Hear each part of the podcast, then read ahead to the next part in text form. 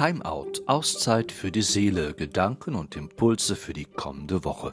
Seien Sie ganz herzlich begrüßt zu dieser neuen Folge. Mein Name ist Thomas Diener.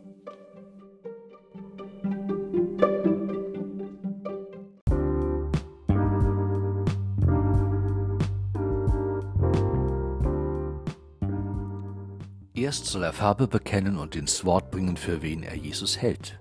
Petrus und gleich darauf bekommt er derart eine über den Mund gefahren, dass ihm die Spucke wegbleiben muss.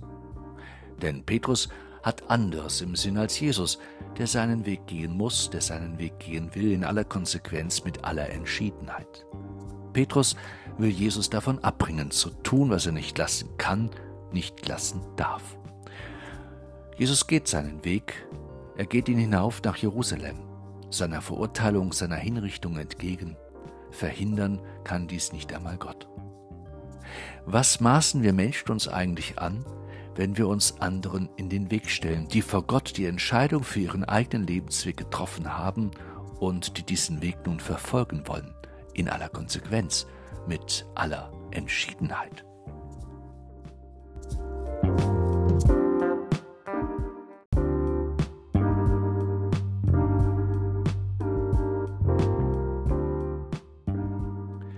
Der geht seinen Weg, so sagen wir hin und wieder von einem Menschen, der ganz genau weiß, was er für sich und sein Leben will, der glaubt, seinen Lebenssinn und sein Lebensziel gefunden zu haben und dies in aller Konsequenz und mit aller Entschiedenheit verfolgt.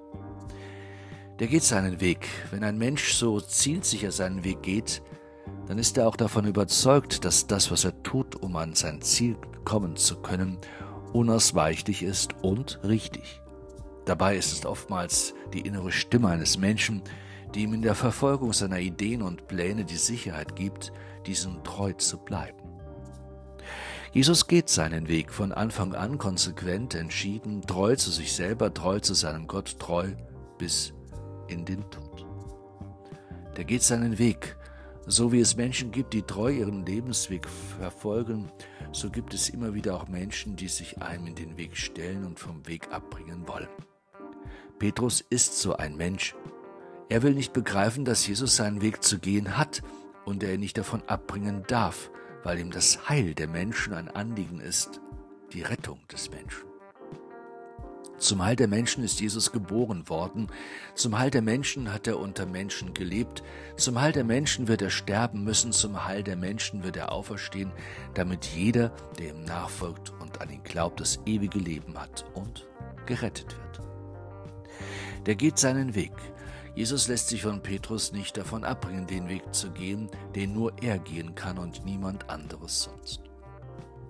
Mit welcher Überzeugung und Konsequenz verfolgen wir unseren ganz eigenen Lebensweg?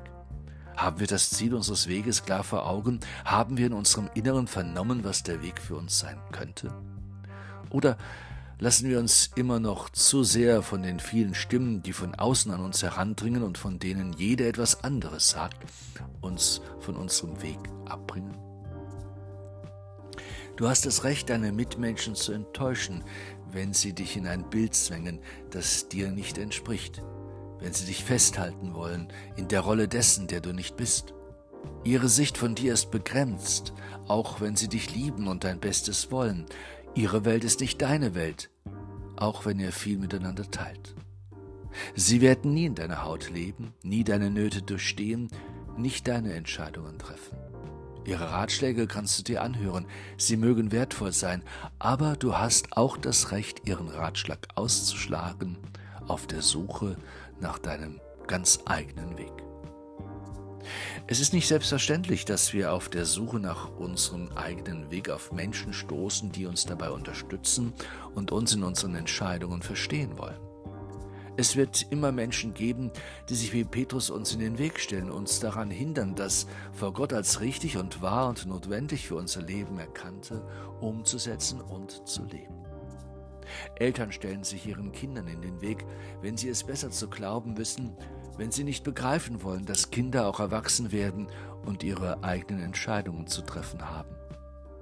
Ein Lebenspartner stellt sich dem anderen in den Weg, wenn er dem anderen vorschreiben will, was dieser zu tun und zu lassen hat, und dies dann damit entschuldigt, dass er ja nur das Beste für den anderen möchte. Institutionen und Systeme stellen sich einem Menschen in den Weg, wenn sie einen derartigen Druck auf ihn ausüben, dass dessen Persönlichkeit zunehmend zerstört wird und er am Ende nicht mehr weiß, wer er eigentlich noch ist. Sie werden dir sagen, was du darfst und was nicht, wie du etwas zu sehen hast und wie nicht, wo deine Grenzen sind und wo nicht, wie die Geschichte und die Gegenwart zu verstehen sind und wie nicht, wer falsch war und ist und wer nicht. Sie werden viel zitieren, sich berufen, sich in das Mann flüchten und nicht müde werden, sich zu ereifern und um dein Seelenheil zu kämpfen. Und keiner wird mit dem anderen übereinstimmen, aber jeder wird mit mehr oder weniger Festigkeit behaupten, dass es so ist, wie er sie sagt und nicht anders. So schreibt einmal Ulrich Schaffer. Jesus macht Mut, den eigenen Weg zu gehen, in aller Konsequenz mit aller Entschiedenheit, ohne Wenn und Aber, den Weg, den der Mensch vor Gott als seinen Weg erkannt hat.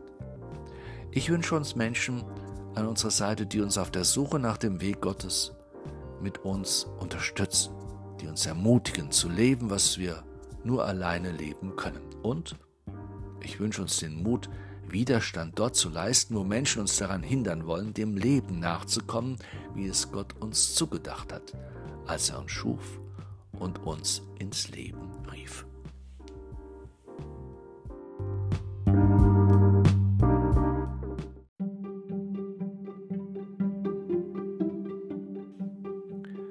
Herzlichen Dank für Ihr Zuhören und Ihr Interesse. Bis zum nächsten Mal bei Timeout Auszeit für die Seele Gedanken und Impulse für die kommende Woche. Ich grüße Sie, Ihr Thomas Diener.